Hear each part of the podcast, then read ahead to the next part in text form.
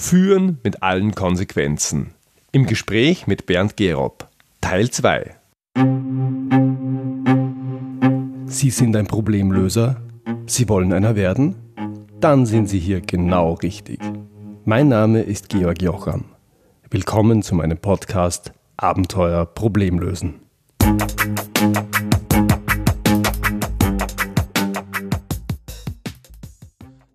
Hier der zweite Teil meines Gesprächs mit Führungsexperte und Podcaster Bernd Gerob.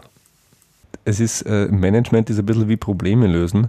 Am Ende des Tages äh, zählt ja nicht der Einsatz und der Input, sondern es kommt, zählt das, was rauskommt. Und ich ja. glaube, Malik hat es sehr schön immer gesagt, Management ist ähm, eine Frage der Wirksamkeit. Und was nicht Wirksamkeit, also was nicht wirksam ist, das hat auch keine wirkliche Berechtigung. Und ich, ich finde mich in dem, was du sagst, sehr, sehr gut wieder, weil ich auch ein alter Kämpfer bin, also kein eher ein junger, aber ein, ein vehementer Kämpfer immer war.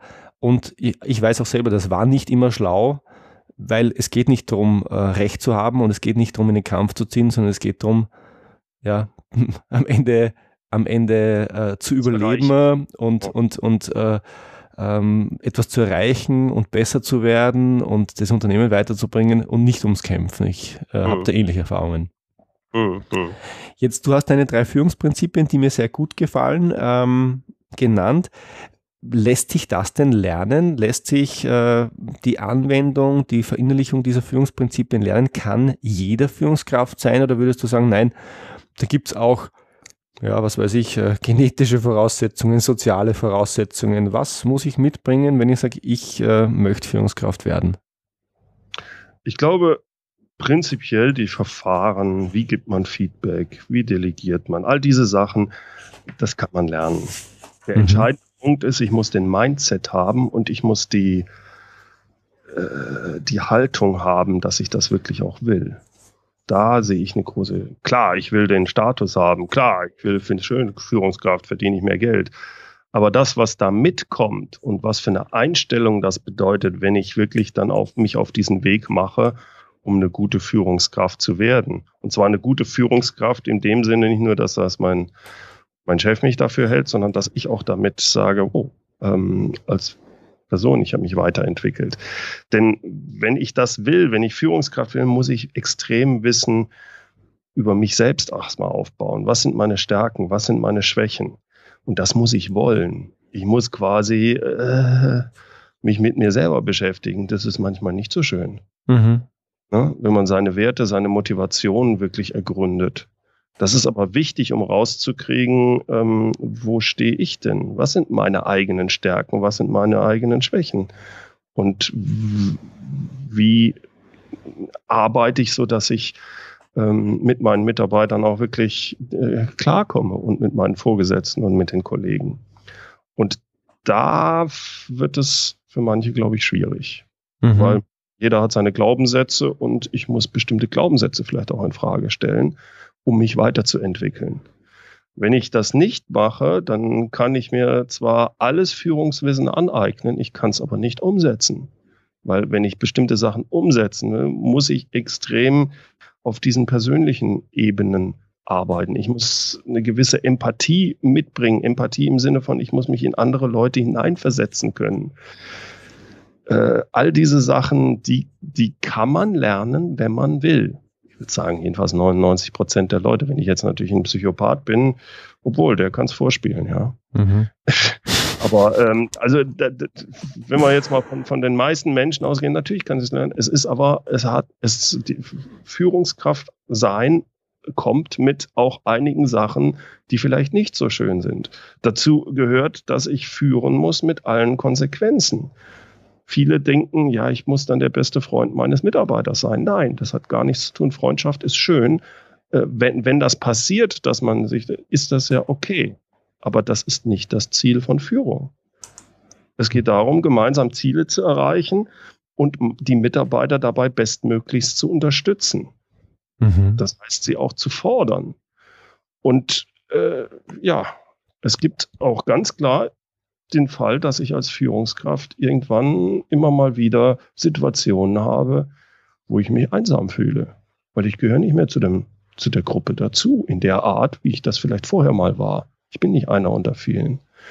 Und damit muss ich umgehen können. Damit muss ich lernen, umzugehen und es auch wollen, mhm. das auszuhalten. Mhm. Ich glaube schon, dann, wenn ich das akzeptiere, dann glaube ich, und diese Akzeptanz habe, mich damit zu beschäftigen, mit mir selber und mich weiterzubilden, dann habe ich auch eine gute Chance, eine gute Führungskraft zu werden. Mhm. Also ich fasse es nochmal für mich zusammen, du differenzierst zwischen den Werkzeugen, den Tools, die man einfach lernen kann, ohne dass in einem selber was passiert und dann die Bereitschaft, sich weiterzuentwickeln, auch äh, die eigenen Werte und Glaubenssätze zu hinterfragen, in den Schmerz zu gehen, und das ist ein schmerzhafter ja. Prozess, als wesentliche Voraussetzung, wirklich eine gute Führungskraft zu werden. Ja. Okay. okay. Mhm. Würde ich so unterschreiben wollen. Ich kann mich gut an schmerzhafte Episoden erinnern. ja, ich glaube jeder, ja. ähm, ich würde gern beim Thema Führung bleiben, aber auf dich als Unternehmer schwenken. Mhm. Erfolgreiche Unternehmer oder erfolgreiche Unternehmen produzieren ja nicht nur Produkte und Dienstleistungen. Es setzt sich immer mehr die Sicht durch, dass erfolgreiche Unternehmer ein Kundenproblem lösen.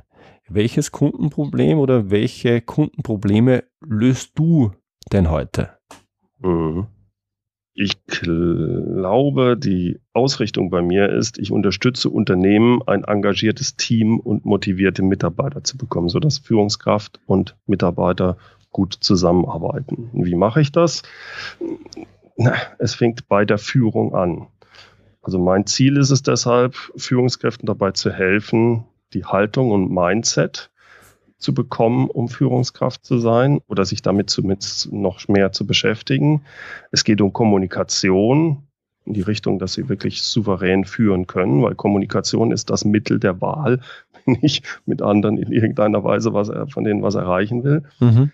Und ich helfe den Führungskräften zu verstehen, worauf es wirklich ankommt bei Führung, damit sie sicher und selbstbestimmt sind oder werden und sich klar, wirklich klar darüber werden, was sind meine Ziele und meine Prioritäten. Wenn ich das hinkriege, in diese, also das Thema Führungsrolle behandle, dann habe ich eine gute Chance, dass derjenige auch gut führt und damit ein engagiertes Team und motivierte Mitarbeiter hat. Mhm.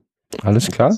Der eigentliche, ja, das ist der Kundennutzen, wenn man so will, den er bekommt. Ja, der, der ist ja eh bemerkenswert. Also der Unterschied zwischen Führung, die nicht so richtig funktioniert und engagierter Führung mit guten Mitarbeitern, der ist ja, der ist ja riesig. Also ich glaube, da würden viele, viele gerne hin. Bei mir im Podcast, ich interviewe ja immer wieder erfolgreiche Unternehmer, bewusst auch aus dieser Problemlösersicht. Und mich interessiert dann immer ganz besonders, welche, welche Gewohnheiten die pflegen. Weil wir wissen ja, Gewohnheiten sind für das Verhalten ganz, ganz entscheidend. Werte und Glaubenssätze natürlich auch.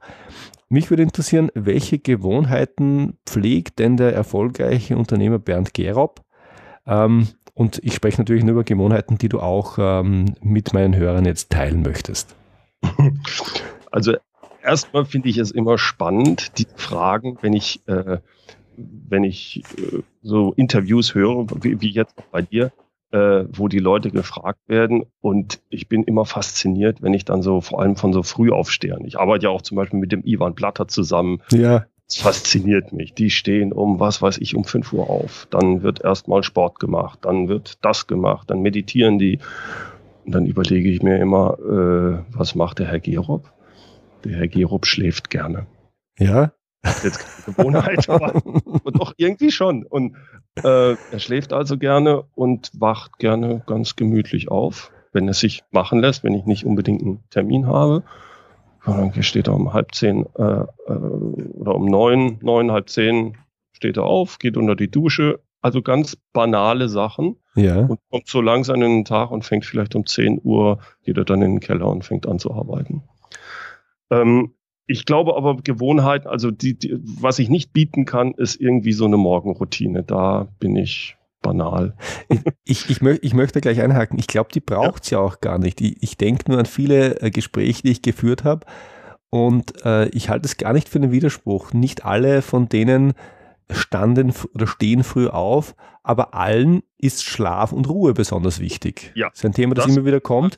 Insofern, ja also ich sehe dir ja nicht diesen, diesen Schimmel, wo ich sage, das, mach, das muss man machen, um erfolgreich zu sein. Und wenn du mhm. erfolgreich sein willst, dann mach bitte diese fünf bis sieben Dinge und dann zehn Jahre später bist du es. Daran glaube ich ja gar nicht. Ich finde es nur immer wieder spannend, weil ich das Gefühl habe, Erfolg bildet sich auch in den Gewohnheiten ab und deswegen frage ich gerne nach den Gewohnheiten, ja. weil die lassen sich halt gut beschreiben.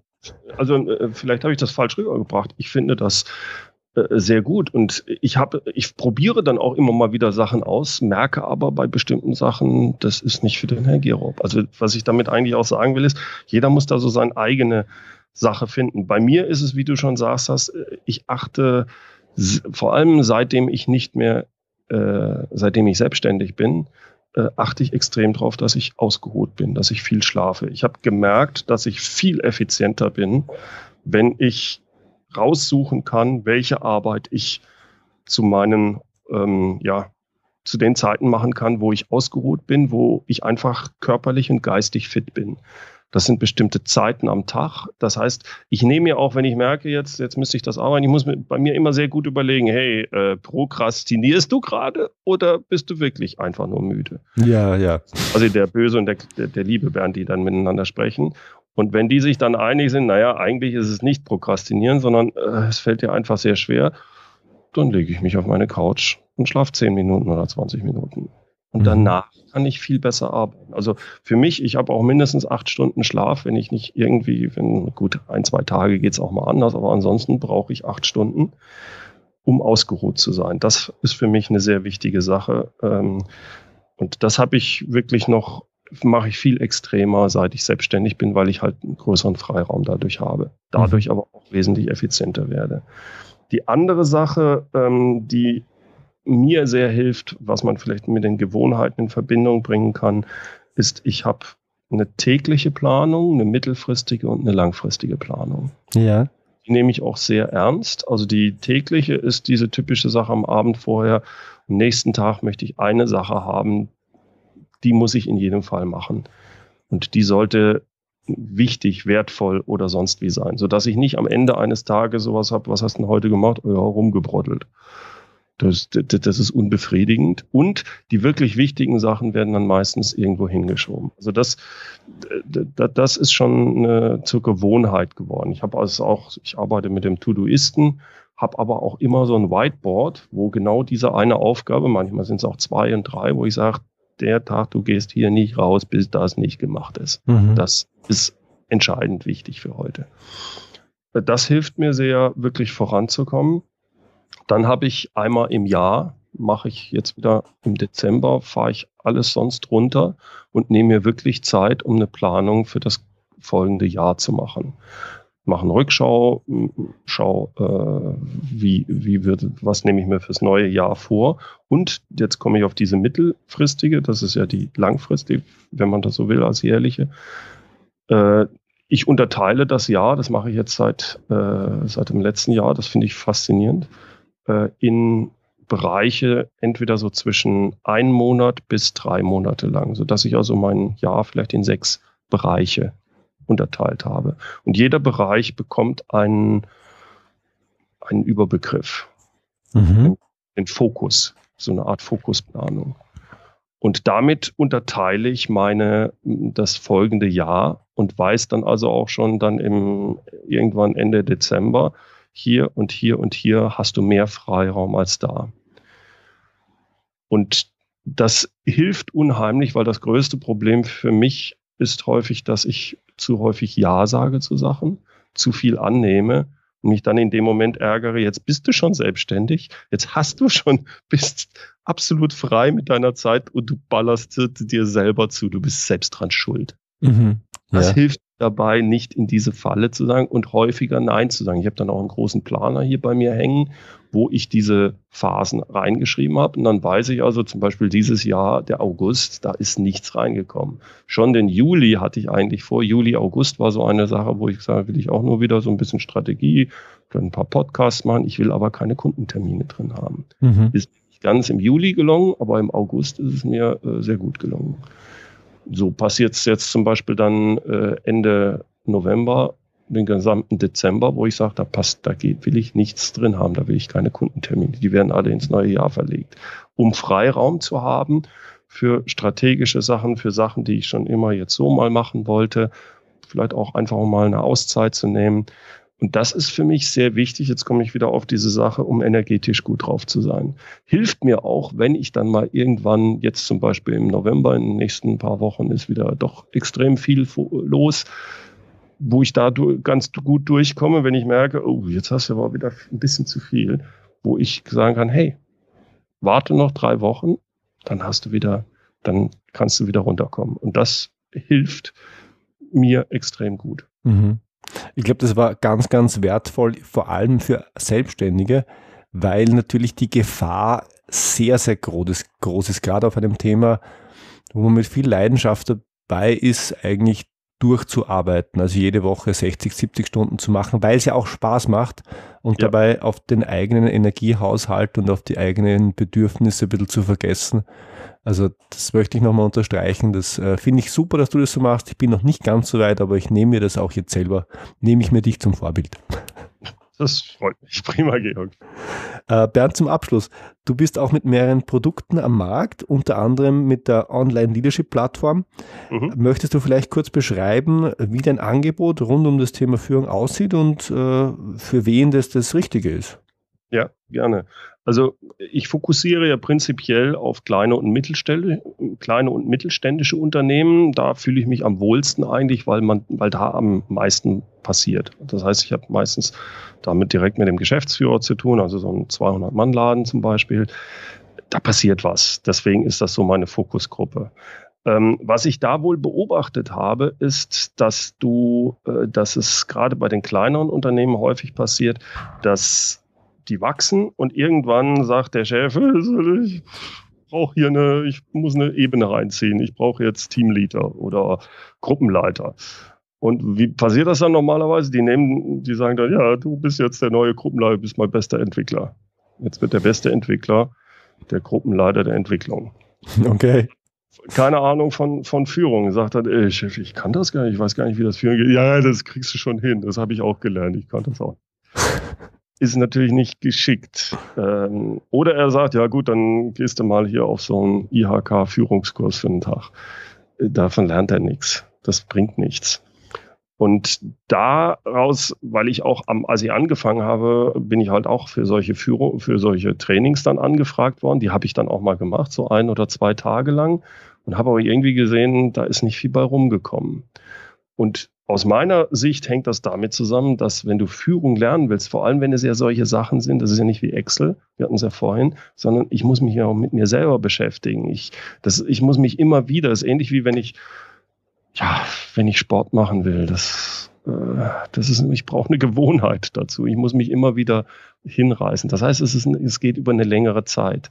Das heißt, so jemand, der Führung lernen will, braucht über eine längere Zeit in der Regel immer wieder Impulse. Mhm. Und daraus ist dann entstanden, dass ich ein Konzept erarbeitet habe, wo ich gesagt habe, diese Grundlagen der Führung, die packe ich in Videos, ähm, mache es aber dann so, dass ich trotzdem einmal pro Monat zum Beispiel ein Webinar mache mit den Leuten, die das haben wollen. Ich schicke denen E-Mails, ich habe Präsenztreffen, wo wir äh, uns in dieser Online-Leadership-Plattform ähm, alle äh, zwei Monate irgendwo treffen. Wer kommt, der kommt. Äh, das ist immer eine sehr schöne Sache.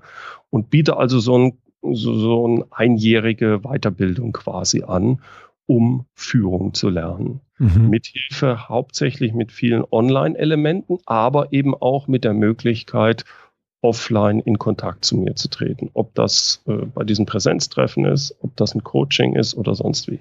Das ist mein äh, hauptsächliches Produkt, was ich online ähm, anbiete vor allem für frisch gebackene Führungskräfte oder für Leute, die sagen, Mensch, ich mache das jetzt seit einem Jahr, ich habe da irgendwie ist es nicht so rund. Ich glaube, ich müsste mal äh, mich mehr mit Führung beschäftigen. Dafür mhm. ist es. Das findet man im Netz unter? Wenn man Bernd Gerob googelt und dann Leadership-Plattform oder äh, direkt unter www.leadership-plattform.de. Dann kommt man direkt drauf. Da sind auch ein paar Videos, wo ich das ein bisschen näher erkläre, was es alles beinhaltet und und und. Ich öffne wohl nur dreimal im Jahr. Also der nächste Mal öffne ich jetzt im Februar, mhm. ähm, so dass man da dann eine Woche Zeit hat, äh, sich ähm, einzutragen. Ist quasi ähnlich wie wenn man, was weiß ich, einen Kurs äh, bei der äh, an der Hochschule oder sowas. Die, die, öffnen auch jedenfalls vielleicht zwei oder dreimal im Jahr. Mhm. So in der, in der Art mache ich das. Okay, super. Die Informationen gibt es natürlich nicht nur äh, bei Google, sondern auch in den Shownotes. Das wird eine sehr linkreiche Shownote ähm, diese, dieses, dieses Mal. Ja, Bernd, das war sehr interessant. Ich ähm, habe den Austausch zum Thema Führung mit dir sehr spannend gefunden. Ich bedanke mich ganz, ganz herzlich für das Gespräch. Vielen Dank. Vielen Dank, Georg. Hat mir auch viel Spaß gemacht. Danke. Da danke. Tschüss. Tschüss. Soweit mein Gespräch mit Bernd Gerob. Das war's wieder für heute. Ich freue mich, wenn Sie beim nächsten Mal wieder dabei sind. Wenn Sie Fragen an mich haben, dann schicken Sie mir gerne ein Mail an info@georgjocham.com. Und wenn Ihnen diese Episode gefallen hat, dann freue ich mich wirklich, wirklich über Ihre ehrliche Bewertung auf iTunes. Danke fürs Zuhören. Bis zum nächsten Mal. Ihr Georg Jocham.